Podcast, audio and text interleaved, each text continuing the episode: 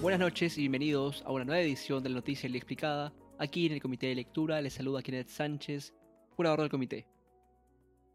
Jennifer Paredes, cuñada e hija adoptiva del presidente Pedro Castillo, quien ha sido cuestionada por su relación con el empresario Hugo Johnny Espino Lucana, representante de la empresa JJM, Espino Ingeniería y Construcción, acudió hoy a declarar ante la Fiscalía.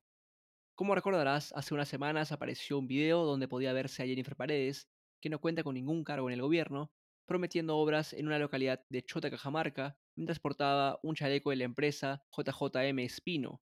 En los días siguientes se supo también que el empresario Espino Lucana, responsable de la compañía, había visitado Palacio de Gobierno en varias oportunidades y que, como miembro de un consorcio junto a otras tres empresas, se había hecho con un importante contrato de más de 3 millones de soles en la provincia de Cajatambo, región Lima.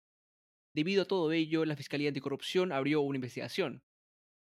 En un inicio, Jennifer Paredes no asistió a la citación de la Fiscalía el día 11 de julio, debido a esto y a los antecedentes de otras personas del entorno del presidente Pedro Castillo involucradas en posibles casos de corrupción, como sus sobrinos Fray Vázquez y Marco Castillo, el exministro Juan Silva o el exsecretario de Palacio de Gobierno, Bruno Pacheco, la ausencia de Paredes hizo saltar las alarmas.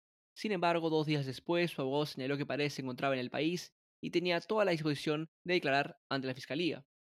Y hoy finalmente lo ha hecho. Esta mañana Paredes asistió a la sede del Ministerio Público junto a su abogado y declaró ante el fiscal anticorrupción Hans Aguirre.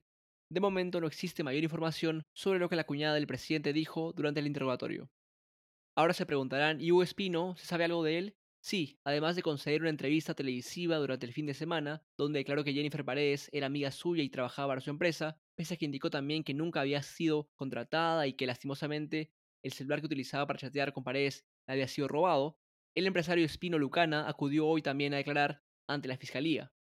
Tampoco existe más información sobre sus declaraciones. Finalmente, hay algo más que deberías saber.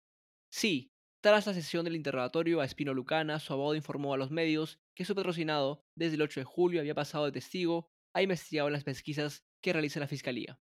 Eso es todo por hoy, volveremos mañana con más información. Hasta luego.